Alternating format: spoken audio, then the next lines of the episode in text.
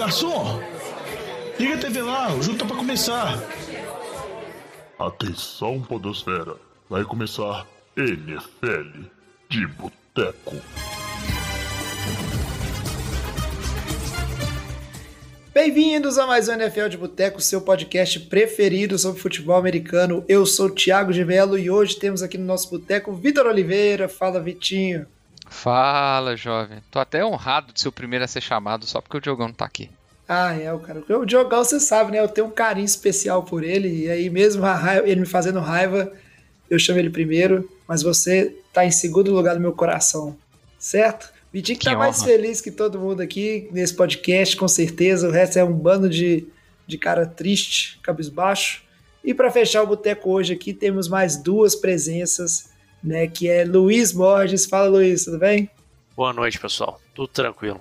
Olha a voz de quem vai ter o Brian Hoyer como QB, hein? Claramente. Dá pra ver no tom de voz. Nossa senhora. É isso aí, o Luiz que tá aí meio ruim de saúde ou meio ruim de coração aí, a tristeza com os peitos, a gente vai descobrir ao longo do episódio.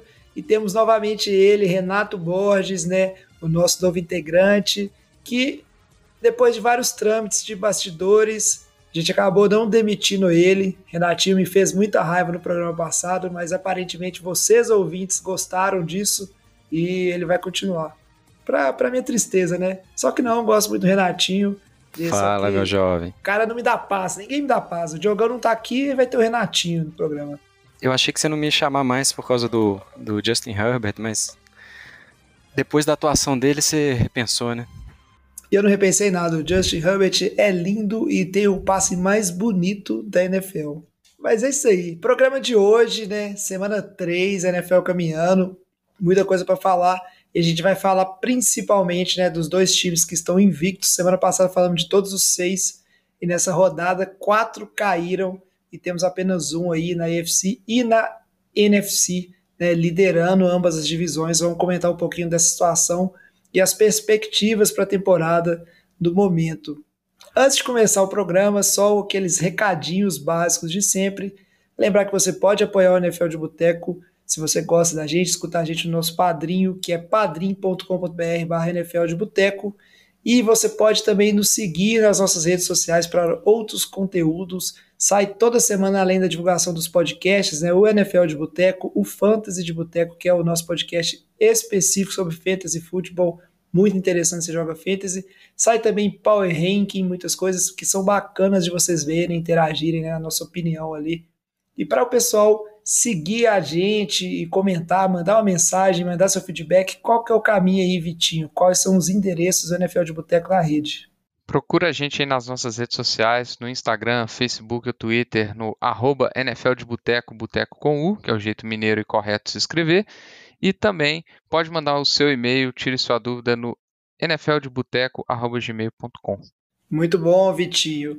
E antes de começar aqui para o nosso giro de notícias né, da semana, Queria mandar aí só um alô para o Guilherme, nosso ouvinte, que inclusive está lá no nosso grupão de WhatsApp, né? Se você sente falta de pessoas para discutir a rodada, conversar enquanto está acontecendo os jogos, mandar uns memes, né? Entra no nosso grupão de WhatsApp, o link está lá nas nossas redes sociais, você entra na nossa árvore de link e você vai ter o link desse grupão, ou então manda uma mensagem para a gente através dos canais que o Vitinho falou, que a gente manda esse link, né? Que é bem interessante para você discutir. E o Guilherme teve a pachorra de falar que dormiu escutando o episódio. E eu não acredito, né? Não é possível. O NFL de boteco tão bom, como que pode acontecer uma coisa dessa? Mas eu tenho que defender ele, meu jovem, porque com aquele chororô que você fez no episódio passado, por causa do Trey Lance, é, era fácil alguém, alguém dormir mesmo. Então o Guilherme está perdoado. É, esperamos que, que esse episódio não tenha um chororô por causa da atuação do, do Jimmy G. Que chororô, cara. Eu nem queria falar de trailense, vocês que ficaram lá é, insistiram no assunto mais de meia hora. O programa ficou com uma hora e meia porque vocês não me deixavam em paz para falar de outras coisas. Mas eu tô brincando, Guilherme. Eu sei que muita gente escuta aí o NFL de Boteco tarde da noite, a galera da madrugada, e às vezes não dá pra escutar tudo. Que o programa é muito bom, tenho certeza que não foi por causa do programa, foram outros motivos que o Guilherme dormiu. Mas fica aí um abraço e o convite para os demais ouvintes, no, de, demais ouvintes tem hora que eu, é difícil, viu? Entrarem no grupo de WhatsApp, que é muito bacana ali, a galera é muito gente boa, né? Ótimas discussões que a gente tem ao longo da semana. sobre a temporada e coisas a mais que vão acontecendo ali, notícias e tudo mais. E por falar em notícias, vamos seguir agora para o nosso bloco né, de notícias, fazer um giro das notícias mais importantes da rodada 3. Breaking News. Vamos abrir então, né, com aquela parte de notícias que parece que a gente tem toda semana, infelizmente, lesões. E acho que a semana 3 foi a mais relevante do ponto de vista de lesões até aqui, né, Vitinho? A gente teve vários jogadores importantes se machucando na semana 1, na semana 2, mas em termos de volume, acho que a semana 3 foi a mais cruel com as equipes, né? É, foi uma, uma pilha é, de jogadores, jogadores importantes, se a gente falar jogadores é, do seu time, né, jovem? Vocês perderam o seu left tackle, Trent Williams, é, um high ankle sprain, quatro a seis semanas fora. É, ontem no, no Monday Night teve um Sterling Shepard que um lance bem bizarro é, rompeu o ACL, está fora da temporada. É, Rashan Slater também rompeu o bíceps, está fora da temporada. O left tackle do, dos Chargers. Chargers também perdeu o Joey Bosa, é, uma lesão na virilha, saiu cedo do jogo, pode ficar fora algumas semanas, mas está week to week aí, né? Aquela avaliação, evolução semanal. É, e acho que um outro bem relevante também, o Mac Jones, né? Falei brincando no, no início aqui do, do episódio. É, também sofreu um, um, um high ankle sprain, talvez mais severo. Estão falando que ele pode ter alguma lesão é, de tendão que ainda está sendo avaliada. Pode ser que ele tenha que fazer cirurgia. A expectativa é que ele fique de fora várias semanas aí essa temporada. É, e o Patriots vai ter que sofrer aí com o Brian Hoyer como, como seu QB, é, pelo menos nas próximas, eu chutaria aí umas 6 a 8 semanas aí. Eu acredito que o Patriots... lá vai ser o Bailey Zappi, tô lá. É. Mas igual quando o Brady machucou lá, o Bledsoe machucou, põe um moleque qualquer lá que acharam na padaria e, e deixa ele arder, quem sabe. Porque o Royer não vai ganhar nada. Se jogar ficar oito semanas, vai ganhar um jogo, dois jogos aí no máximo. Então botar um moleque que vai ganhar zero jogo, não vai mudar nada pra temporada do Patriots, não. Deixa o moleque queimar lá. Então você quer dizer que o novo Tom Brady vem aí, é isso? Tô falando que ele vai ganhar zero jogos, então não é o Tom Brady, não. Ele vai. a chance é muito pequena. Mas eu, sinceramente, eu acho que o Patriots vai arrumar alguma coisa. Eu não acho que ele, se realmente for uma, uma lesão duradoura, igual imaginam pro, pro Mac Jones, que eles vão colocar o, o, o Royer lá para jogar e não dar chance para talvez descobrir um talento ali, porque a temporada acabou. Se o Mac Jones realmente não voltar, ficar 3-8 ou, ou 1-10 daqui a oito semanas, não vai mudar nada para o time. E acho que vale mais a pena dar, dar chance para um jogador que pode mostrar algum potencial ou não. Mas vamos ver o que o Belichick faz, né? A gente sabe que as coisas ali não, não seguem tanto a lógica igual os analistas e a gente, como torcedores, imaginam. Mas eu, eu como torcedor, prefiro que coloque um cara lá para tentar qualquer coisa do que sofrer com o Brian Hoyer, que todo mundo sabe que ele não é um quarterback que consegue jogar no nível de NFL mais.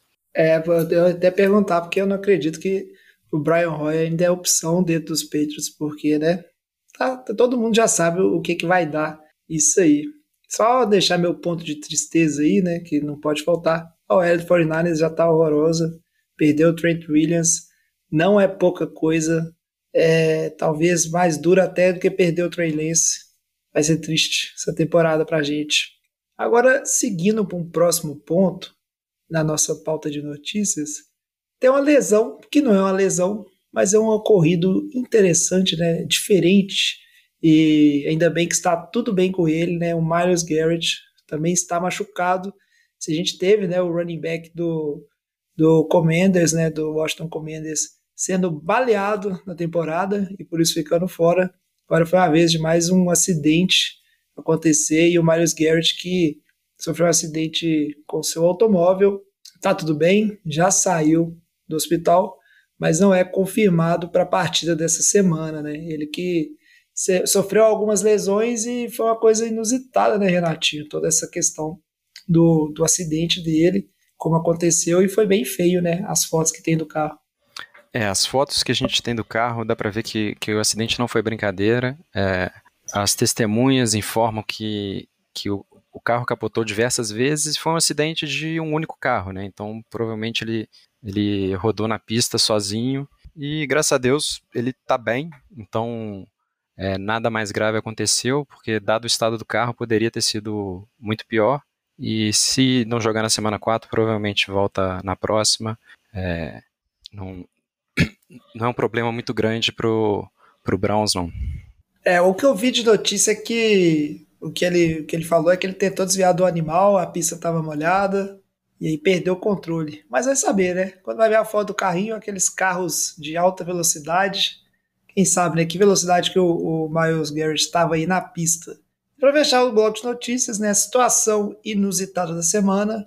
A gente tem Buccaneers treinando em Miami por causa do, do furacão Ian.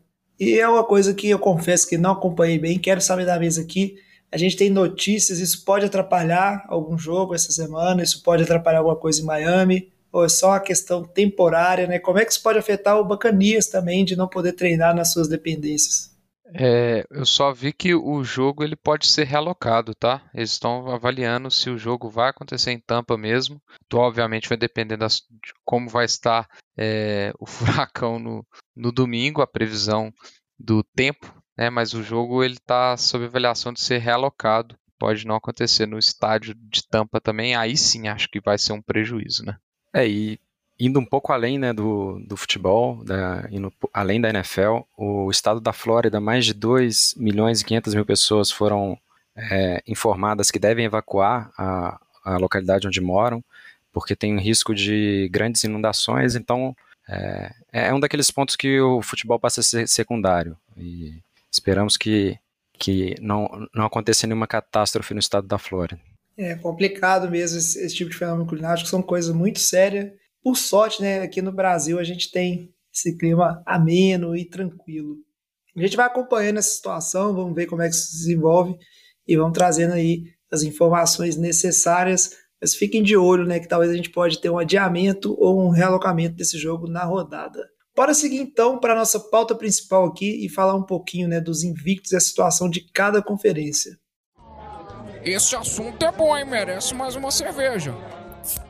Vamos começar com o primeiro invicto, o único invicto da NFC, nesse bloco também que pode ser conhecido como monólogo do Vitinho, porque a gente vai falar de Philadelphia Eagles, o Eagles, que a gente comentou, né? Todo mundo no programa passado falando da chance, talvez, do, do Giants, seu último invicto, mas aí todo mundo caiu, menos Eagles e Dolphins, e na NFC, Eagles está reinando absoluto 3-0, líder da sua divisão, líder da sua conferência, e a gente está aqui para discutir, discutir, viu, Vitinho? Não é só parabenizar e puxar saco do Eagles, não. Discutir, isso é, é real? o Eagles é o melhor time dessa conferência, o que, que a gente pode esperar né, do Eagles? E se não for o caso, que outros times aí que a gente acha que é melhor, que opiniões que a gente tem aí. Mas eu vou deixar o Vitinho abrir falando do time dele, que a gente sabe que ele adora falar bem do Eagles no programa, e hoje vai ser só elogios. Que Vitinho que é esse que eu não conheço, que só fala bem de Filadélfia, jovem? Eu não conheço esse, esse cara não, velho. É, mas vamos lá, vamos começar algumas colocações. Eu acho que o time está muito bem, sim. É, foi uma, uma atuação defensiva surpreendente pela segunda semana consecutiva. Para mim, surpreendente muito pelo pass rush, que funcionou. É, bom, é, uma, uma, uma, atuação sem é, precedentes, né? Foram nove sacks em cima do Carson Wentz, é um absurdo. Não é um ponto forte de Filadélfia, é, não era até então. A gente, eu question... comentei isso na primeira semana depois do jogo do Lions, que eu esperava bem mais do pass rush de Filadélfia, que achei que era, foi um ponto fraco depois de ceder 35 pontos para o Detroit, mas vem de duas atuações defensivas muito, muito imponentes, vamos falar assim. Dominou bem os, os dois adversários. É, eu diria que na NFC eu, eu coloco o Eagles como um dos grandes favoritos. Acho que todos os outros times que a gente colocava é, nas cabeças estão é, com alguns problemas, né? Tampa a gente vê muitos problemas com o jogo aéreo, com a própria linha ofensiva. É, Green Bay também a, a, situação do jogo aéreo está um pouco questionável, não conseguem estabilizar ali quem vão ser os melhores, os principais recebedores, mas ganhou de Tampa essa semana, né? É, para mim, os dois, os dois favoritos da NFC nesse momento são o Philadelphia e o Rams. Acho que são os dois times mais completos, com boas defesas, os ataques funcionando muito bem. É, a única ressalva que eu tenho de Filadélfia nesse momento é que eu não sei como que esse time vai se comportar saindo atrás do placar. É, eu até coloquei no grupo discutindo um pouquinho antes esse, esse assunto é, internamente aqui no Boteco. Filadélfia nos últimos dois jogos não marcou nenhum ponto no segundo, no segundo tempo e até agora não marcou nenhum ponto no último quarto do jogo. Então, assim, óbvio, o jogo de Minnesota, de Washington e até mesmo o jogo de Detroit, é, que o Eagles estava bem na frente no placar, então pode ser que o time dá aquela relaxada no ataque. É, mas, ao mesmo tempo, se o jogo depender do ataque, eu tenho receio de como vai funcionar. Né? Por enquanto, as defesas é, seguraram, principalmente nesses últimos dois jogos. Mas eu acho que é um ponto de atenção. É, o Jalen Hurts está muito bem, está surpreendendo, eu acho que o jogo contra Minnesota, em termos de aproveitamento, foi é, bem atípico. Não, não é de se esperar ele ter um aproveitamento tão alto igual foi no jogo de Minnesota. É, mas se ele continuar na média aí de 60%, se, que é um valor absurdo de completion para ele, é, acho que vai funcionar muito bem. Não só isso, ele está conseguindo achar os recebedores é, no fundo do campo. Né? O Devonta Smith está muito bem nesse início de temporada. É, o AJ Brown está sendo uma arma muito interessante também. O Quezwat está dando um dinamismo que não existia no ataque de Filadélfia nos últimos, nos últimos dois anos, vamos falar assim. Então, estou gostando de ver, não tem como, né? Eu estou bem satisfeito por enquanto é, com esse time de Filadélfia. Você vai comprar a camisa do Jalen Hurts quando você estiver nos Estados Unidos para assistir o jogo do Eagles esse ano? Não. Olha, vacilo. O Alex não quis comprar a camisa do Eli Manning, o maior che... ídolo da história dos Giants no ataque, né? Porque tem. vamos fazer uma aposta. Aqui. E depois o Giants não arrumou mais nada, viu? O karma castiga essa Vou fazer uma aposta. Se eu chegar lá para a semana 10 contra o Washington e o time tiver 8-0, né? Porque tem uma baia no meio, aí eu compro. Vitinho, o seu desrespeito, o seu desrespeito com o Hurts é absurdo e ele fica evidente na sua fala. Você fala, se ele conseguir manter 60% de aproveitamento, ele está com 67%. 67% Menino... por causa do jogo de Minnesota, que foi uma aberração pela forma que a defesa de Minnesota jogou o jogo inteiro. Ele está jogando muita bola. É... Eu arrisco dizer que o percentual dele no jogo de Washington foi mais baixo, porque depois de massacrar o time do Washington no primeiro tempo, é, o Eagles puxou o freio de mão, controlou o relógio, controlou a partida no segundo tempo. Se tivesse continuado pressionando, é, podia terminar essa partida 50 a 0.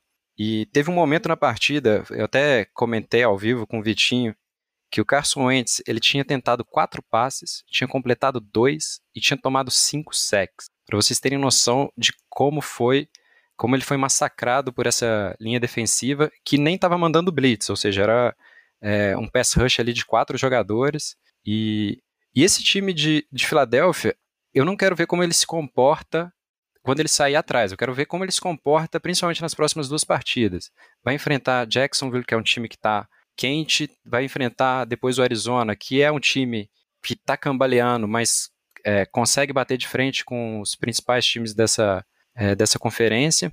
E nesses jogos eu quero ver como, como Jalen Hurts vai se, se comportar e se a defesa vai con conseguir manter o nível quando, quando enfrentar um, um ataque que tiver é, conseguindo criar um ritmo, é, um, um, ritmo de jogo e, e, desenvolver com a bola. É, antes de passar a, a, a palavra de volta para o Vitinho, eu queria lembrar um comentário que ele fez na semana passada, quando eu fiz a minha aposta do Survival, que o Eagles toda temporada perde uma partida para o Washington. Se não perdeu essa, quer dizer que vai perder aquela que você vai estar assistindo. Não, já eu, pensou? Eu, eu camisa do Jalen Hurts. Camisa do Jalen Hurts, recém-comprada. E o Vitinho lá. Já vai voltar queimando, botando fogo nela no TikTok depois do jogo. E o 8-0 é uma possibilidade, Vitinho. Passou de é Jacksonville, passou de Arizona, tem Dallas, Pittsburgh que estão cambaleando, a gente não sabe se o deck já vai ter voltado ou não, e depois tem outra bye week contra, contra Houston. Cara, Não, eu, eu confio no 8-0, tá? Eu, eu acho que tem chance mesmo, porque o calendário de Filadélfia como um todo, até o final da temporada, é um calendário extremamente fácil, É considerando fácil. a situação os- dos times atualmente, né? É, depois disso aí, depois desse Washington na semana 10, tem o Colts, que não tá convencendo muito, embora ganhou de Kansas City num jogo bem atípico, vamos dizer assim. Green Bay na semana 12, que pra mim é o jogo mais difícil da temporada, se a gente falar. Aí tem Tennessee, Giants, Chicago, que dispensa comentários, Dallas de novo, que esse jogo talvez seja bem complicado, New Orleans e Giants de novo. Então, assim, é- é um, um calendário bem mamatinha. Eu Então- ouvi 17-0, Vitinho. Você tá cravando na terceira semana um 17-0? Eu, eu nunca vou ser tão otimista assim, Renato. Você parece que não me conhece. Eu não sou igual você que fica chamando o Davis Mills de MVP, melhor QB da história, não, cara. Eu sou pé no chão. É, mas o, o calendário do Eagles realmente tá muito fácil. Esse começo de 3-0 aí é, é coisa de brigar pela Seed 1. A verdade é essa. O Eagles entrou numa situação agora que depende muito mais dele do que das outras equipes aí para puxar uma Seed 1, trazer esses jogos para Filadélfia. A gente sabe como é complicado né, jogar em Filadélfia na pós-temporada por questão do clima, por questão da torcida. Então são todos fatores que vão ajudar esse bom time que não só a evolução do Jalen Hurts, a gente tem que. O Vitinho não quer assumir, mas tem que dar parabéns. O Hurts está evoluindo aí. Né? O time está bem dos dois lados da bola. E tem que dar um parabéns também pro. Né, para toda a comissão técnica aí, né, e o general manager que conseguiram fazer esse time evoluir, montar, né, armas necessárias, receivers, né, trazer o AJ Brown, então, muita coisa aí que esse time que evoluiu, né? Não só pelos jogadores que melhoraram, mas as movimentações dessa off-season elas deram certo pro Eagles. Agora eu queria um questionamento aqui, né? A gente falou de Eagles, o Vitinho comentou um pouquinho do, dos outros times, mas queria saber a opinião do resto do boteco aqui. Vocês concordam com o Vitinho? O Eagles é o melhor time? Né? Não só pelo calendário, vamos deixar o calendário um pouquinho de lado. Talvez o Eagles seja o mais forte candidato a uma seed 1 pelo que já fez e pelo que tem no momento, mas vocês enxergam algum time como melhor que o Eagles, dependente dos resultados até aqui, ou não? Quais seriam as possibilidades aí, na, na opinião de vocês? Ah, no meu ponto de vista, não. Eu acho que o Eagles hoje é um time mais promissor. Uh, a NFC como um todo, né, nos últimos, no último ano, nos últimos dois anos, caiu muito, né? A AFC tem times mais fortes, por mais que o Super Bowl quem ganhou foi a NFC com o Rams ano passado, mas no geral, nos playoffs, ali com Buffalo, Kansas City, com Cincinnati no ano passado, que esse ano caiu um pouco, esse ano ainda tem Chargers, tem vários times ali se reforçando, que tem, se for olhar no papel e pelos jogos que se apresentaram agora, a AFC tem times muito mais fortes do que a NFC. Então isso também ajuda a favoritar é, o Eagles como um time mais forte da sua divisão por não ter tantos contenders, né? Você vê, Green Bay tá ganhando, só um time capenga, sofrendo para ganhar, Tampa Bay, que era para ser um time mais forte, sofrendo muito com lesões no ataque. O Tom Brady, idoso, divorciado, sofrendo pra caramba também. O Rams não consegue também impor um futebol de que manteve no ano passado no nível do Super Bowl. Então, por esses times da NFC estarem enfraquecidos, uns por lesões, outros por saídas, outros por simplesmente não estar tá conseguindo se encaixar com um elenco é, diferente do ano passado, eu vejo o Eagles sim como dos, um, se não o melhor time com tranquilidade, como tranquilamente aí brigando pelos top 3 dentro da NFC, o que eu não acho que seria a mesma coisa se o Eagles estivesse na AFC nesse ano. Aí eu não cravaria tranquilamente que o Eagles é o melhor time, porque eu não acho que ele tem um time tão acima ou que consegue facilmente ser comparado com Buffalo, com Kansas City, com até Chargers, Dolphins, outros times que estão em alta aí dentro da AFC. Isso é, isso é uma questão interessante, porque eu entendo, por exemplo, lado do Buccaneers, muita gente se diz, né, é, bate na tecla das lesões, né, da falta dos principais recebedores. A gente vê que o Tom Brady, ele talvez a idade finalmente chegou, ele não tem jogado muito bem. Tá até desatento, coitado. Pode ser a questão do divórcio dele ali, né? Tomou um delay of game numa conversão de dois pontos, que é coisa de. Ninguém espera isso aí, né? De um, de um QB veterano experiente, igual ele. Green Bay, a gente tem todo o problema de elenco, né? O time que tá confiando aí que o Aaron Rodgers que faz o receiver e não o contrário. Mas agora vou ser crucificado porque eu tô falando que os receivers que fizeram o Aaron Rodgers. Não é isso que eu quis dizer antes que vocês me critiquem, mas também não dá para jogar com qualquer é, fritador de hambúrguer, como o Luiz gosta de fazer, né? Vai dizer aqui no podcast, de outros caras. Agora eu fico muito impressionado com a situação do Rams, que é um time que teve continuidade, ainda tentou se reforçar, atual campeão, e o que justifica né, o desempenho aquém do, do, do Rams, que está 2-1, não, é, não quer dizer que está ficando para trás na temporada, mas não está encantando, né? E eu queria saber também da opinião de vocês, assim, por que, que o Rams tá tão fora do radar? Será que é porque já ganhou a temporada passada e aí não, não tá na hype, né? Não é o time do momento, todo mundo empolgado, né? Passou aquele, aquela hype do Rams? Ou não? É realmente um time que, que tá pior, não, não tá jogando tão bem, e aí por isso a galera não tá pondo tanta fé? Ô meu jovem, eu acredito que o Rams está um pouco fora do radar por toda a questão que teve é, com relação à aposentadoria ou não do, do Aaron Donald no começo do, depois da vitória do Super Bowl, né, se ele voltaria ou não para essa temporada. A questão da lesão do, do Matthew Stafford também, é, a gente ainda não, não tem plena certeza se, se ele está recuperado ou, ou se está jogando ainda é, com, com um pouco de dor. E, e, a questão também da ressaca né, do, do Super Bowl. É, geralmente tem historicamente a ressaca do time que perde o Super Bowl, de não conseguir nem ir para os playoffs, mas o time que ganha o Super Bowl costuma ter um início um pouco mais lento também na temporada.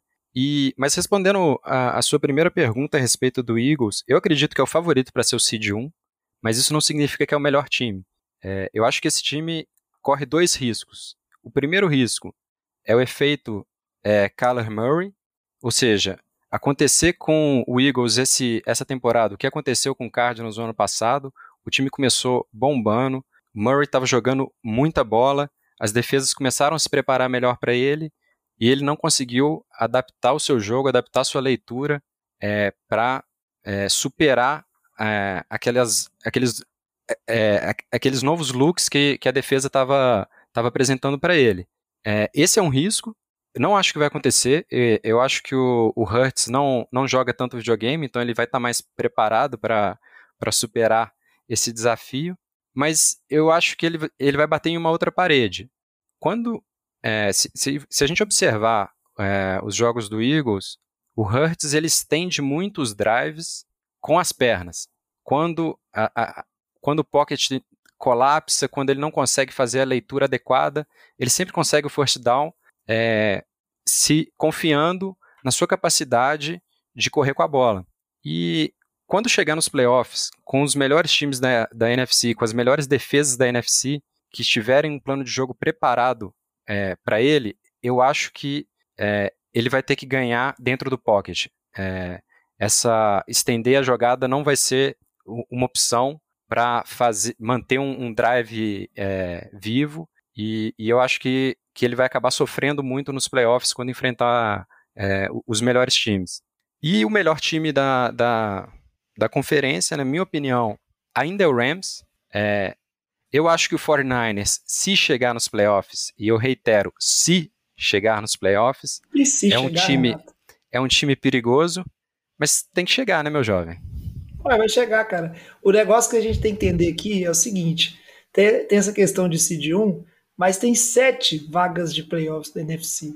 E aí, por mais que os times estão ruins comparado com as equipes da AFC, como o Luiz bem falou, no final, nos playoffs joga só NFC contra NFC até chegar no Super Bowl. E aí, esse tanto de vaga, óbvio, né? Não pode fazer igual essa semana e perder de 11 a 10 para Denver, esse time horroroso, num jogo horroroso, né? Uma coisa horrorosa. Até eu cochilei do jogo, que raiva que eu passei. Mas são times ali que a gente bem sabe que aquela máxima que a gente aprendeu com, com o Belichick, com os Patriots, né, que é não importa como você começa a temporada, importa como você chega é, lá em dezembro, né, no fim da temporada, porque... Luiz, Luiz você vai deixar isso? Comparar, Mas é verdade. comparar, colocar na mesma frase é, o, o seu Patriots, Bill Belichick, para falar desse time horroroso do 49ers que não conseguiu marcar mais de 10 pontos contra o Denver? Você vai deixar isso? Eu nem comento. Vai, o clubismo a gente não pode discutir com o clubismo, não, velho. No coração a gente não mexe. Porque não tem lógica ali, entendeu? Não tem lógica. lógica. É crença. Crença você não conversa com crença. Tem lógica. Oh, não tem lógica. Claro que tem lógica, gente. É isso. São times bons, tem potencial. E tanto a gente citou aí Green Bay, Tampa Bay, 49ers, né, Rams, eles podem chegar lá em dezembro muito melhores do que eles estão hoje. Talvez vai acontecer? Não sei, porque o 49ers está aí na mesma de sempre de lesões. O Tom Brady parece que realmente o emocional está abalado. Green Bay, os receivers que são apostas até agora parece que ninguém mostrou que vai aparecer. Sobre o Rams, mas sete vagas de playoffs. Então, se você contar aí, se a gente falar de Eagles, Rams, Green Bay, Tampa Bay e 49ers, ainda sobrou dois times para enviar nesses playoffs aí. Então é, é, muita coisa. E são times que a gente nem considera hoje, né? Então vai entrar uns times horrorosos. E a gente vai ter que ver esses jogos. Mas beleza. Falamos bastante de NFC, a gente precisa seguir aqui na pauta. Eu vou deixar só o Vitinho fazer um último comentário, que aí a gente vai partir para falar pra, da, da. Não, só fazer dois comentários rapidinhos. A gente tá falando de Rams e 49ers aí. Os dois times se enfrentam essa semana e o 49ers é favorito dentro de casa, viu? Então, é até surpreendente para mim, mas nas casas de aposta, o 49ers é o favorito no jogo contra o Rams. É, e só fazer um comentário com o que o Renatinho comentou, é, em cima do que o Renatinho falou, né, do, do Carson Wentz, da questão das melhores defesas. Eu acho que essa semana contra Jacksonville vai ser um bom teste para ele. A defesa de Jacksonville está bem melhor do que se esperava. O pass rush com o Trevor Walker, com o Josh Allen está bem melhor do que se esperava. Embora não é um time que está com muito sexo na temporada, mas já são sete sacks em três partidas. O pass rush está tendo vários hurries, né, vários no, é, knocks nos QBs. Então, eu acho que vai ser um, um, um bom é, uma, um bom exemplo do que a gente pode esperar para o Jalen Hurts, porque ele tem realmente ele tem esse problema. Ele, ele gosta assim que o, po, que o pocket colapsa, ele normalmente tenta baixar a cabeça e sair do pocket e correr com a bola para frente. E raramente isso dá certo nas leituras dele. Então acho que vai ser um, uma, um bom teste para ele essa semana contra o time dos, dos Jaguars. Bom demais. Pontos colocados sobre a NFC. Vamos seguir agora e falar um pouquinho do invicto da NFC e a situação da conferência. Ô Fábio Júnior, traz aquela porçãozinha de batata frita e uma cerveja gelada pra nós. Se o Eagles encabeça e domina a NFC, na NFC a gente tem Miami Dolphins e talvez um invicto é, pouquíssimo esperado, porque o Dolphins nessa semana enfrentou o Buffalo Bills, que mesmo perdendo para muita gente ainda não, não é só o melhor time da NFC, como é o melhor time da NFL na temporada, mas a verdade é que o Dolphins subiu no respeito de muita gente com essa vitória aí, um jogo que foi muito emocionante, né? Vários momentos interessantes, né? Teve o, o Butt Punch, teve o Ken Dorsey, o treinador, o treinador, o coordenador ofensivo de Buffalo, boladíssimo, mas no final o que importa é o resultado e Miami saiu com a vitória. E aí queria saber de vocês, aí vamos começar a discussão, vamos naquele mesmo tom, Vamos entender esse 3-0 de Miami e falar o que a gente acha desse time. É o melhor time, merecido 3-0. O que a gente pode esperar de Miami nessa temporada? Olha, eu acho que esse 3-0 de Miami tem muito mais valor do que o 3-0 do, do Eagles. É um calendário até agora muito mais difícil. Enfrentou um New England, querendo ou não, é, é um confronto de divisão, é, é um confronto para a primeira rodada complicado. Ninguém tinha ideia de, de como seria o Patriots esse ano. Depois enfrentou fora de casa o, o Ravens, conseguiu aquela virada sensacional que a gente comentou na semana passada. E agora essa vitória em cima do Buffalo. É, e por mais que o Buffalo seja o time, é, até, até eu considero o, o, o melhor time da NFL a, até agora, o mais completo, é, tem algumas ressalvas, porque nessa vitória o Buffalo estava com a sua secundária completamente é, desfalcada, tinham três titulares que não jogaram, então é, eu esperava, inclusive, que o, que o jogo fosse ter uma pontuação muito mais alta, que, é, que o Tua fosse capaz de explorar mais essa secundária completamente desfalcada e, e que o Josh Allen tivesse que correr atrás do, do resultado para manter uma pontuação alta. E, e, me surpreendeu que, que o Miami não conseguiu é, explorar melhor o jogo aéreo contra, contra um Buffalo tão desfalcado. É, eu, eu acredito que o time de, de Miami é, cai na próxima rodada, enfrenta o Bengals fora de casa, um Bengals que essa semana finalmente encontrou a vitória e, E, e, eu acho que ele está longe de ser, que o Miami ainda está muito longe de ser o melhor time da, da uma AFC que o Luiz antecipava, está carregada de excelentes times. É, é uma boa surpresa, mas é, eu acho que, que é o conto de fadas que, que vai acabar vai acabar cedo essa temporada. Eu concordo Cara, mas... com o Renatinho que. Pode falar, Tico. Não, pode, pode continuar, coloca o seu ponto aí. Eu concordo com ele que foram é um calendário mais surpreendente para ter um time com 3-0 hoje, mas é um time que também eu concordo que não convence no nível de a gente falar com, com veemência que é o melhor da conferência. O, nem sempre o score representa isso, né? Por mais que ele tenha vencido um dos principais times, sem dúvida, em relação a Buffalo agora, mas é um jogo que teve totalmente aberto. É, o Josh Allen passocou no final, igual em jogos grandes, geralmente ele paçoca, pode falar que não, mas chega nos playoffs lá, ele entrega a paçoca, jogo que depende dele fechar jogo e que não tá 30 pontos abertos para Buffalo, ele entrega a paçoca, tanto que saiu a, a, um comentário, a notícia que em jogos próximos de menos uma posse de bola, o Buffalo perde grande maioria deles. Então, você vê que quando o negócio ali, a pressão chega, o Josh Allen não me convenceu ainda. Pode ter convencido alguns outros, mas Luiz, para mim não. Só, só, puxando o gancho desse, dessa estatística que você comentou, em jogos é, que decididos por oito pontos ou menos, ou seja, em jogos de uma posse de bola, desde o começo da temporada passada, o Bills está 0-6.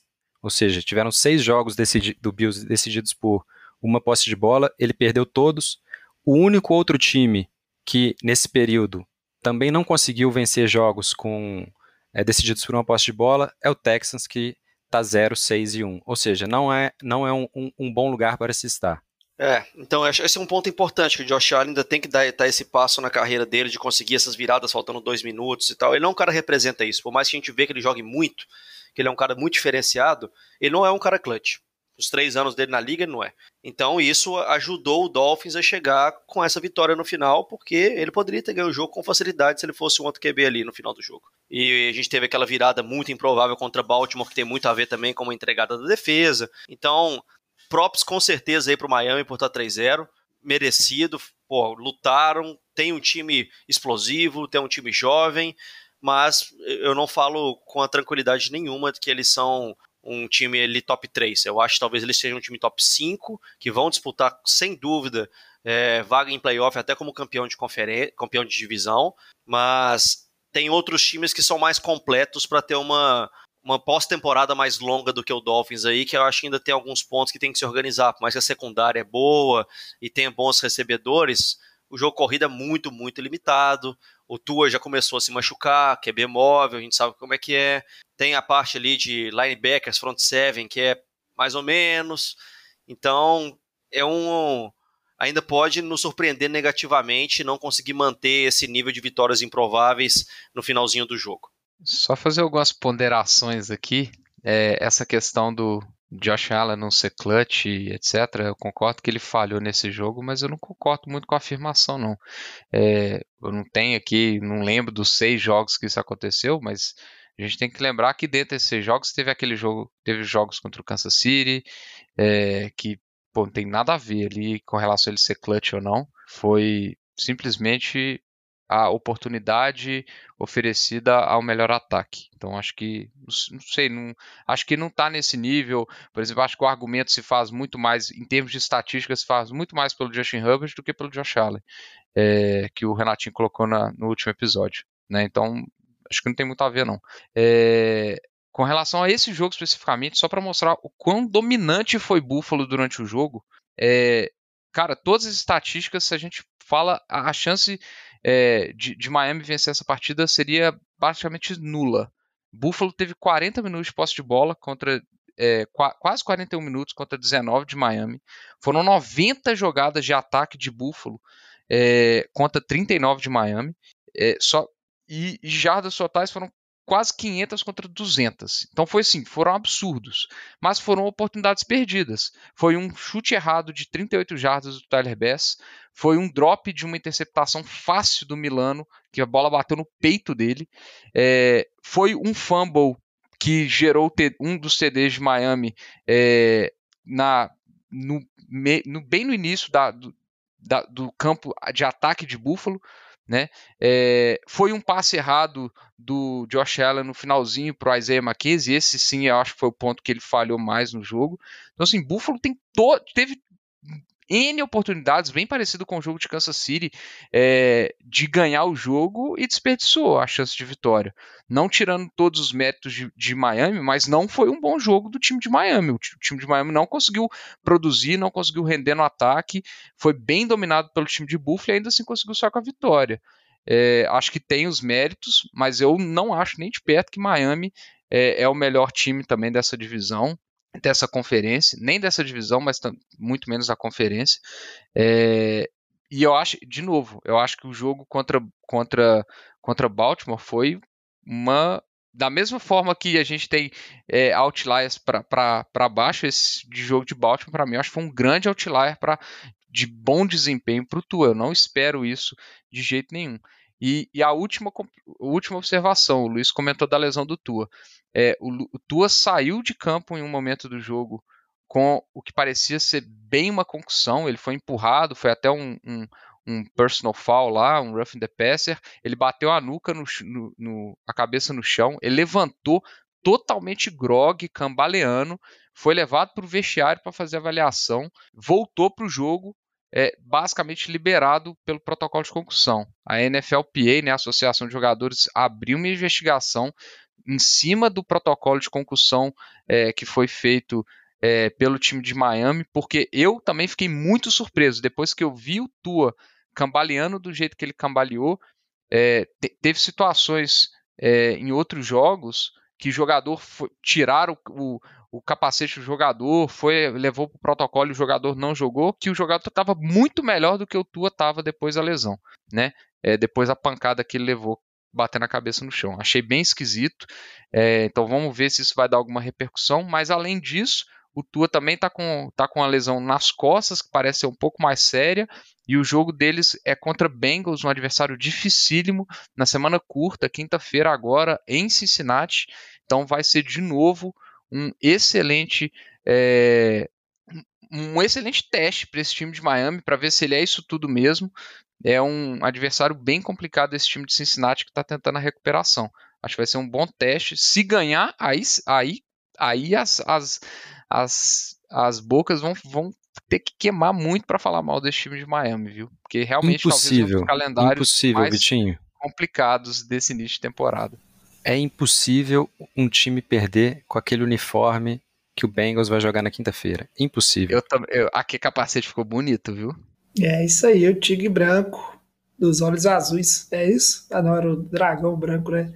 Enfim, essa questão do protocolo de concussão, só queria pontuar aqui que é, é importante, né? Lembrar que não existe se recuperar da concussão, né? A regra é que se for comprovado que o jogador sofreu uma concussão de fato, ele fica de fora ali, né, para evitar danos maiores. E realmente concordo com o Vitinho, é, é bem difícil convencer que o Tua não sofreu uma concussão com a, com a forma como ele, ele saiu ali. Mas enfim, né, tem todas essas questões. Estou sentindo aqui no boteco que Miami está parecendo mais é, um ponto fora da, da curva, algumas questões de sorte, do que o Eagles que tem dominado e mostrado pontos positivos nos seus jogos. Já que é essa questão, vamos então fazer a mesma discussão aqui, né? O Luiz comentou que a AFC tem times melhores. Estou sentindo aquela tendência do boteco para Buffalo ainda, mesmo com a derrota.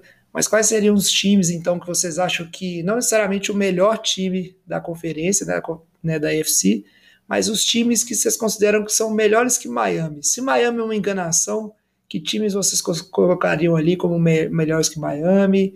E que provavelmente ao longo da temporada a gente deve ver aí com mais vitórias né, do que do que Miami aí lá para a semana 10, mais para frente aí, terminar com seed melhor que Miami, já que Eagles tem tudo para ser a seed 1, Miami vai ser seed o quê, né? Seed 4, seed 6. E quem vocês acham melhores aí? Queria a opinião da mesa. Ó, eu, eu ainda coloco Buffalo como o melhor time dessa conferência. É, acho que é o time mais completo. Eu acho que Kansas City e Baltimore também são na, na, hora do vamos ver, eu acho que eles são mais times do que, do que Miami, principalmente pelos QBs. Eu acho que os QBs vão fazer muita diferença nesse, nesse aspecto. É, Lamar Jackson, principalmente, está jogando absurdos. O time de Baltimore, para mim, hoje tem dois grandes problemas, que é o jogo terrestre envolvendo os running backs e a secundária. É, e Kansas City tem um problema que é o kicker, na minha opinião. Acho que o retorno do Harrison, é, o, o, Harrison Butker vai, vai fazer é, bem diferença. A gente viu o estrago que foi é, a ausência dele e a, a, presença do Amendola nesse jogo contra o Indianapolis, é, errando field goal, o pessoal tendo que fazer é, fake e, e, e o escambau para evitar os chutes do, do Amendola. Então, eu diria que Miami tem tudo para ser o seed 6 dessa, dessa, dessa liga aí. Então, essa é a minha aposta, que vai ser o seed 6. É interessante, né? Essa questão do muito pouca fé em Miami, muita fé no Eagles. E não sei, cara, porque você citou dois times aí que, sinceramente, eles não. Cara, o Chiefs ainda não me convence com esse time do Chiefs, do que apresentou até aqui. Beleza, pode ser um problema de kicker, mas não acho que é a mesma coisa. E Miami, pô, não acho que não dá para desvalorizar, não. Eu concordo que Buffalo é o melhor time. Baltimore é um bom time, mas acho que tem suas limitações também. Acho que o que está na frente de Miami ser melhor que esses dois times ao longo da temporada seria só a parte do Tua ficar saudável, mas é, não sei só, se eu coloco Só uma observação, né? O seis, assim, porque, porque se ele não ganhar a divisão, ele já é o seed, no melhor dos spots, o 5, né, jovem? Sim, não é sim, é na não. ordem do, do, placar, né?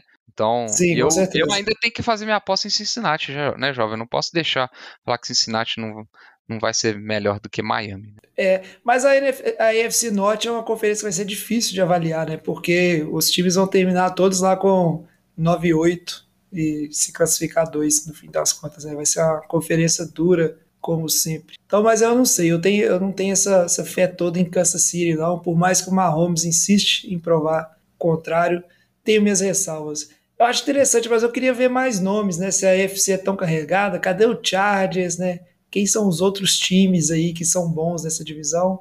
Talvez não melhores que Miami, né? Eu acho o Chargers é sim um bom time. Claro que teve ali um, um jogo muito, muito ruim contra Jacksonville, que é um time que está ali se organizando, né? um time que está tá crescendo. Eles estão com muito capital de draft nos, nos, nos, anos anteriores e nos próximos também ainda tem alguns. Então, eles estão pouco a pouco adicionando talento. Falta alguém para organizar um time que agora está começando a melhorar depois das ideias terríveis lá com o Urban Meyer e tudo mais, mas o time aos pouquinhos vai se organizando e não tem como falar que não tem talento. Eles estão pegando todo ano os melhores jogadores disponíveis. Todo ano tem dois, três picks no primeiro round. Então, aos pouquinhos você vai se acertando, você vai encontrando talentos, vai fazendo algumas trocas. Então, é um time que tem um potencial. Não acho que Jacksonville vai ganhar a divisão ainda, por mais que, que tenha mostrado bons jogos, jogou muito bem contra o Chargers ali. Eu não acho que ele vai conseguir manter esse nível ainda nessa temporada, embora é um time que, que pode seguir um caminho parecido com, com Cincinnati, depois que é, se organizar um pouco melhor e conseguir disputar playoffs, talvez nesse ano, no ano que vem. Colts pode é um time que pode se arrumar ainda, embora eu não confie no Matt Ryan. É um, é um time que tem peças, pode se organizar e, e crescer. E assim como o Chargers, que jogou com o Justin Herbert ali, com, com certeza com a, algumas aplicações de corticoide na, na costela. Não sabemos realmente ele estava bem ou não estava bem para poder fazer a partida como um todo. E já está começando a sofrer com as lesões. Então, o pé atrás para o Chargers eu acho que é lesões. Se não é um time que, para mim, como wildcard ou como vencedor de divisão ali em disputa com o Kansas City, eles vão chegar. Porque os outros dois é muita decepção, né? O, o Raiders terrível. Eu nunca gostei do Derek Carr, nunca gostei muito do, do, time como um todo. Mas é Denver também com o Russell Wilson não consegue se acertar, um time muito limitado ainda. É, tá conseguindo ganhar alguns jogos ali apertado, mas não é um time que encanta de nenhuma forma, um time que ganha tudo fazendo 10 pontos, 12 pontos. É, com jogos que o outro, que o time adversário também tem muita dificuldade de criar. É, mas esses são times que, para mim, podem sim serem times mais fortes que o Miami no decorrer da temporada. Centro Chargers, mesmo o próprio Bengals, o Colts. Vamos saber como é que o Jaguars vai estar aí com mais duas ou três rodadas, se eles conseguem manter esse nível de futebol americano. Além de Buffalo e Kansas City, que para mim com certeza são times que, jogando um playoff, eles têm chances boas de passar para o Miami. O Josh Allen eu não sei, que eu não concordo com o 20 não. Para mim ele continua sendo paçoca, playoff ele não consegue chegar. Se ele fosse diferenciado nesse nível mesmo, clutch, ele teria chegado no Super Bowl no passado. Se ele fosse clutch mesmo, ele ganhava o coin toss. Não é clutch. Mas é, respondendo a pergunta, jovem, eu acho que claramente Buffalo, Chiefs e, Ravens são melhores do que Miami. É, eu tenho todos os três na frente do Miami no, no meu Power Ranking. É, eu acredito que Indianápolis, depois dessa vitória contra o Kansas City, por mais que tenha sido mais demérito do Chiefs do que mérito do Colts, eu acho que ele começa a, a, a vai voltar a ter um certo hype como pelo menos o favorito da divisão, uma vez que tiver nos playoffs. É, o Matt Ryan tem experiência para conduzir um time para vitória. Nessa partida, eu acho que o ponto positivo do Colts foi exatamente isso.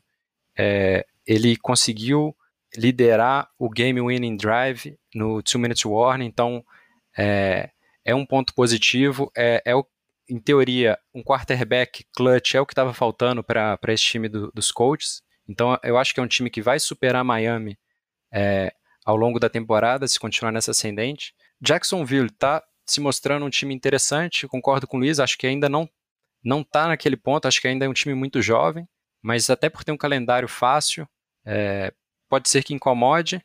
E com relação ao Chargers, eu queria fazer só um comentário, porque é, eu sei que eu, que eu causei a ira de alguns membros do, do podcast, de muitos ouvintes, quando eu falei do Justin Herbert, que adora lançar pick six, que chega no, no último período, lança interceptação, e ele aparentemente melhorou, porque é, contra Jacksonville depois de duas campanhas three and out, em que o time chutou o punch, ele lançou uma interceptação na, na próxima campanha, depois sofreu um fumble e já é uma melhora, porque se, se você está perdendo de lavada, é impossível você chegar no, no quarto período e entregar a partida. Então foi uma evolução do, do Justin Herbert nessa partida aí. Todo Cara, fanfarrão você, hein, Renato? Nossa. É, veio só cornetar, de graça. Você tá pior que o nome, viu, Renatinho? Tô te entendendo, tá? É. Mas eu acho, jovem, que, que o Chargers foi um dos times que mais reforçou, tinha um hype tremendo já no final da temporada passada, quando acabou ficando fora dos playoffs porque perdeu incrivelmente para o Houston Texans, na melhor partida que o Davis Mills já teve na vida, que inclusive criou falsas esperanças na cidade de Houston. E e o time se reforçou bastante, tá certo, tem todas as lesões, o Herbert está jogando é, meio baqueado, mas o, o, hype não está se concretizando. É, é, é, um time que perder de 38 a 10 para o Jaguars, por mais que a gente tenha boas coisas para dizer sobre esse time do Jaguars, que está tá evoluindo, tem muito talento, é, é complicado. Se, se o time quer chegar nos playoffs jogando numa divisão complicada como essa, e principalmente bater de frente com esses times da FC para tentar chegar no Super Bowl, tem que mostrar muito mais do que isso. É, vamos acompanhar a situação, entenda os pontos, todos os pontos colocados aqui. E vamos ver, né? Esse Jaguars é um time que a gente pode chegar no futuro aí e tá falando muito bem dele. Mas com certeza o Chargers está aquém das expectativas. Mas eu ainda me apego ao jogo entre Chargers e Kansas City. Um jogo muito, muito, muito, muito próximo. E se for para falar bem de Kansas City Chiefs, tem que falar bem do Chargers também. Acho que não dá para desgarrar. É um jogo que define muito bem o potencial dos dois times. Mas opiniões dadas, vamos seguir aqui para o encerramento do nosso programa, falar um pouquinho da próxima rodada e do nosso survival. Ô galera, nós estamos fechando a cozinha, vocês vão querer mais alguma coisa? E para falar da próxima rodada, rodada 4, eu vou abrir aqui uma coisa que estou querendo falar já tem algum tempo nesse programa, que o Vitinho falou lá atrás, né? Que o São Francisco 49ers é favorito no jogo contra o Los Angeles Rams. Esse jogo, se eu não me engano, é o Monday Night Football, né? Não tenho, não tenho certeza aqui, mas lembro de ser, é isso mesmo, né? Horário nobre, Monday Night Football. E o Vitinho tá falando do 49ers ser favorito, mesmo perdendo esse jogo horroroso para Denver, né? Para falar um pouquinho da situação, das confianças do Rams. Mas é um jogo atípico, porque tem tudo para ser bom, mas pode ser muito ruim. Mas de toda forma, o Fortaleza é favorito porque o Kyle Shanahan é pai do Chama que veio e todo mundo sabe disso, que todo jogo ele janta né, no planejamento, tecnicamente, o Chama que veio. Então estou ansioso por isso, porque não só o Jimmy G, mas senti que o Shanahan está com as chamadas pouco criativas. Não sei se ele ficou triste igual eu, que perdeu o Trey e tá todo mundo se lesionando e deu uma desanimada. Então é um jogo aí para ele mostrar o brilhantismo e colocar esse time nos eixos. Então, muito importante para as duas equipes, duelo direto aí na divisão. As duas equipes que no momento são as que têm melhores chances de brigar por uma futura futuro título da divisão. Então é jogo definidor da temporada aí para os dois times. Mas agora eu passo a palavra para o resto do boteco. Eu quero saber de vocês assim jogos que vocês acham interessantes nessa quarta rodada, que os nossos ouvintes têm que ficar de olho e por quê. Eu acredito. Ah, eu- Vai lá, Vai, vai lá, vai lá. Vai, Vai lá, vai. vai lá. Não, eu acredito que o melhor jogo dessa, dessa rodada tem tudo para ser Chiefs jogando contra Buccaneers fora de casa. Não sabemos ainda onde, se vai ser adiado, se qual é a situação, mas é, se vai ser, enfim, mo- mo- modificada a localização da, da partida. Mas é, o duelo dos quarterbacks por si só já, já seria interessante. O fato que os dois times perderam pela primeira vez na, na última rodada é, faz com que tenha uma urgência ainda maior da vitória. Ou seja, a gente sabe que o Mahomes quer ganhar do Tom Brady, é, a gente sabe que o- o- os dois quarterbacks não gostam de perder duas partidas seguidas, então tem tudo para ser um jogão. E eu acho que o time que, que vencer essa partida sai fortalecido, é, enquanto quem sair perdedor vai sair com question mark, porque é, começar com, com duas derrotas, é, principalmente perder duas seguidas assim, é, pode começar a, a, gerar al- alguns problemas no elenco, principalmente se a, se a derrota acontece por parte do Chiefs, é, vão vir todos esses questionamentos se o novo ataque é, é eficiente sem, sem o, o Tarek Hill, se essa linha ofensiva consegue estabelecer um jogo corrido, que era a proposta do, do Chiefs para essa temporada, e se eles conseguem proteger o Mahomes ou não. É, no caso do, do Buccaneers, tem toda a questão do, do, do Tom Brady, que se aposentou, desistiu de aposentar, é, tá tirando um dia de folga toda semana, como que isso vai impactar no, no vestiário se, se o time não estiver entregando. E outra partida que tem esse clima também de, é, querendo ou não, mu- muito cedo na temporada para dizer, mas de um pouco de tudo ou nada, é Tennessee que vai visitar os Colts, porque as duas equipes começaram mal, é, tiveram primeira vitória agora, e quem vencer, eu acho que parte como favorito nessa divisão. A gente já falou diversas vezes, a divisão é fraca, é, tem o, o Jaguars que está despontando como um- um- um- uma, uma força para talvez pleitear né, a primeira colocação dessa divisão, mas eu acho que quem ganhar essa partida sai como franco favorito e, e, e ganha confiança pro, pro restante da temporada. É, eu vou chamar atenção aqui que o jogo pra mim é, tem tudo para ser um dos mais interessantes é Buffalo e Baltimore. Eu acho que são dois, é, talvez os ataques mais empolgantes da NFL nesse início de temporada. É, dois, talvez os principais candidatos, talvez junto ao Jalen Hurts, é, a MVP, considerando três semanas. É, e acho que vai ser um jogão, cara. Acho que vai, e, e vão ser jogos importantes para as duas equipes. É, talvez assim entrarem de vez na, lida, na, na, na briga pela liderança das respectivas divisão ou abrir vantagem contra contra os principais oponentes e, vão- e vai, e os dois times vão ficar de olho no Thursday Night Football, que também é um jogaço Miami e Cincinnati. É, mas eu acho que Buffalo e Baltimore vai ser um senhor jogo. É, Bacana. terminar o último jogo aqui, ó, pra o Vitinho ficar feliz, a gente comentar do time dele, que a gente falou também. A gente comentou também da, da possibilidade de crescimento dos Jaguars, né? Vamos ter os Jaguars jogando lá em Filadélfia. Claramente, Filadélfia é um favorito para esse jogo, mas vai ser interessante a gente ver se o time do Jaguars consegue manter uma constância jogando contra bons times. Que começou a temporada ali como a gente esperava, eu acho que muitos esperavam, com derrota terrível ali na primeira rodada, mas agora já se mostra um pouquinho diferente, mais organizado. E vamos ver o que, que eles podem trazer caso dê uma sorte ficar um pouquinho à frente no placar, abrir o placar contra os Eagles ali, conseguir algumas jogadas na defesa para poder colocar um pouquinho de pressão no Jalen Hurts. Eu acho que é um jogo que pode é, proporcionar um pouquinho mais de diversão, como também pode ser um blowout caso eles saiam muito atrás no placar e são forçados a lançar a bola sem parar e tirar do, da, da, oportunidade do Trevor Lawrence de usar também o James Robinson e o time que, que funcionaram muito bem contra o Chargers, né? O jogo corrido de Jacksonville tirou bastante pressão de cima do Trevor Lawrence, que, que foi um das, dos pontos importantes para eles conseguirem a virada, a, a, vitória com tanta facilidade. É um jogo que vale a pena a gente ver, é, junto com esses já comentados aí antes. É um jogo que pode acontecer a lei do ex-treinador, né? No caso aí, Doug Peterson à frente do Jaguars. Quem sabe, né? O Eagles, que a gente tá falando tão bem, já não cai. Mas como falaram, se vencer essa partida a próxima, tem tudo aí para chegar num 8-0, 9-0 tranquilo. Para fechar o programa de hoje, a gente tem que falar de Survivor. Primeiro, dar parabéns pro Alex, que bateu o próprio recorde, que era de morrer em quatro rodadas. Né? Ele pereceu em apenas três. Escolheu o Kansas City Chiefs, que perdeu para o Indianapolis Colts, inesperada, né? considerando que o Colts fez aí ao longo da temporada até agora. Mas o Alex está fora e ele não está sozinho. A gente teve vários ouvintes que também perderam na terceira rodada.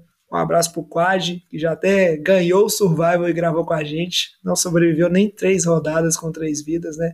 Desempenho pífio de todos vocês, mas acontece porque esse ano o Survival tá muito difícil, muito complicado.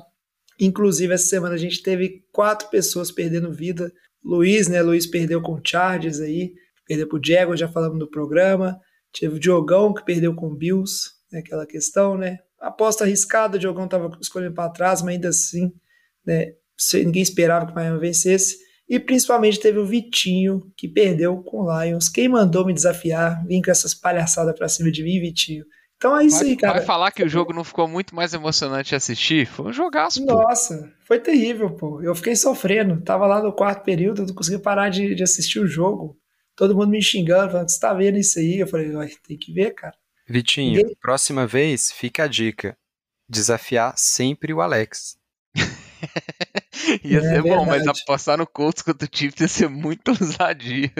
Cara, e, e é duro, que eu vou te falar que eu já. Eu, tipo assim, eu, as minhas duas vidas, né? As duas vitórias que eu tenho no Survival esse ano, as duas foi contra os Lions.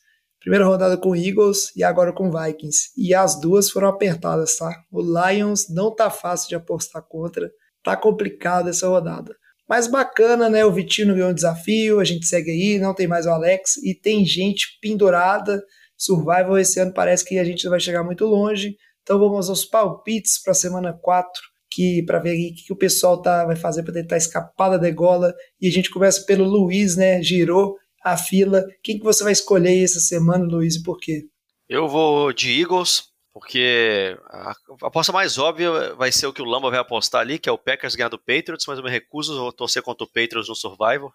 Já tem que sofrer contra ele no, no Fantasy. Então no Survivor eu vou me privar de torcer contra o meu próprio time. E vou, vou colocar o Philadelphia, que vai jogar contra uh, o time dos Jags. Como a gente falou, pode ser que é um jogo que, que, possa ser mais aberto do que esperamos, pode até dar uma zebra, mas eu acho que o Eagles é um favorito, sim, jogar em casa. É, se eu morrer, eu vou morrer pelo menos vendo o Vitinho se dar mal e o time dele não caminhando a passos largos para o 8-0 para ele assistir o jogo daqui a algumas semanas lá nos Estados Unidos. O cara acabou de morrer com o Chargers contra o Jaguars e vai passar em Filadélfia. Depois, depois reclama aí. É win-win, velho. Ou vai eu falar ganho que é ou culpa você minha. perde. Não, beleza, beleza. É, faltou, faltou, tá subestimando o time do Jaguars, né?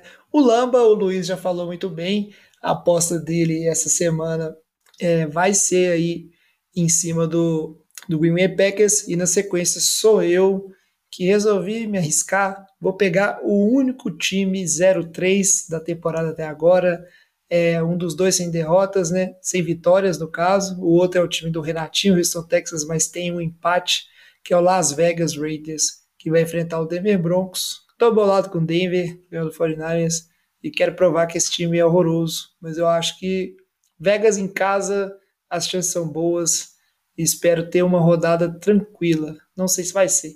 Na sequência aqui, o Renatinho, e conta pra gente, Renatinho, qual que é a sua aposta do Survival essa semana? Então, meu jovem, eu vivi o mesmo dilema que o Luiz.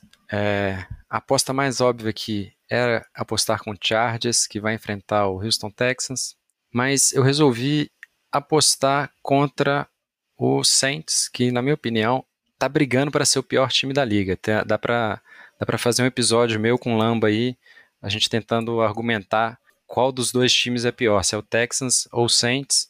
Então eu vou com o Minnesota Vikings. Eu acredito que vai ser uma vitória tranquila. E, e além de não ter que apostar contra o meu time, eu não tenho que depender do Herbert, que vai que o jogo tá, tá ali parelho no último período, ele resolve lançar uma pick six. É, é melhor ir, ir com o Kirk Cousins.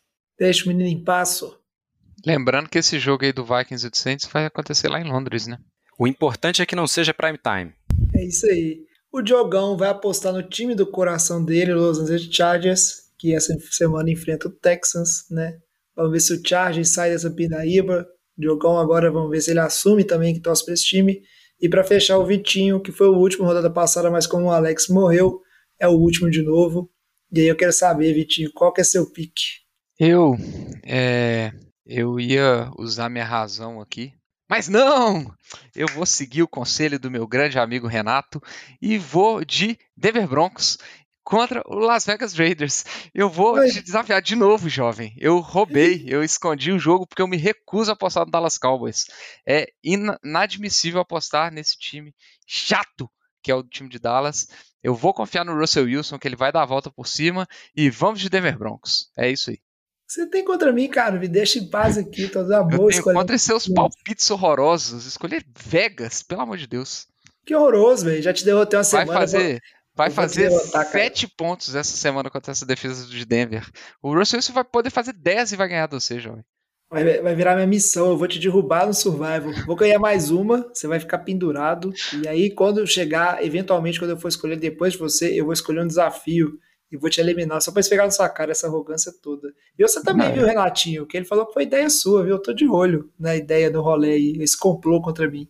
Não, eu Eu- quero eu deixar só os jogos apoiei, muito mais eu emocionantes. Eu quero deixar os jogos emocionantes, jovem. Você É. achou que ia apostar em Dallas, pelo amor de Deus. O problema é que vai ser um, um jogo emocionante que vai terminar 13 a 10 e a gente vai ficar sofrendo até o final, esperando pra ver quem, qual dar- time vai fazer o field goal da vitória. Mas pe- pensa se, se, se você tivesse apostado em, em- Se fosse São Francisco contra Denver na última semana. O jogo pelo menos teria mais graça, jovem. Pensa assim. É. Esse é aquele sofrimento que foi assistir aquela, aquele jogo horroroso. Ia ser duro, ia ser duro. Foi muito triste. Mas isso aí, ficam as apostas do Survivor. Lembrando que a gente tem muita gente pendurada aí, né? O Luiz tá pendurado, o Renatinho tá pendurado, o Diogão também está pendurado. Então tá bem complicado esse ano. A gente vai acompanhando os resultados. Com isso, o NFL de Boteco vai ficando por aqui. Antes de encerrar, só vou pedir o Vitinho para falar novamente. O Vitinho que não gosta de mim, mas gosta de vocês, nossos ouvintes, e vai falar como é que vocês podem fazer para mandar uma mensagem, né? pra gente e acompanhar o NFL de Boteco nas redes sociais. Ô jovem, eu gosto de você, tá? É só uma competição saudável, fica assim não. Mas se você quer mandar a sua mensagem pra gente, se você já morreu no Survivor e quer lamentar junto, junto com o Chalé, ou se você quer falar que o Eagles é o pior time ou é o melhor time, mande sua mensagem pra gente nas nossas redes sociais, arroba NFL de Boteco, Boteco com U, no Facebook, Instagram ou Twitter, ou então mande seu e-mail pra gente no nfldeboteco.gmail.com. A gente vai ficando por aqui. Muito obrigado então, Renatinho. Muito obrigado, Luiz. Não vou agradecer o Vitinho, tô com raiva. E obrigado a vocês, nossos ouvintes. Traz a saideira, fecha a conta, passa a régua e até semana que vem. Valeu, Valeu. galera. Um abraço. Valeu. A gente nem falou do safety do Jimmy G, hein?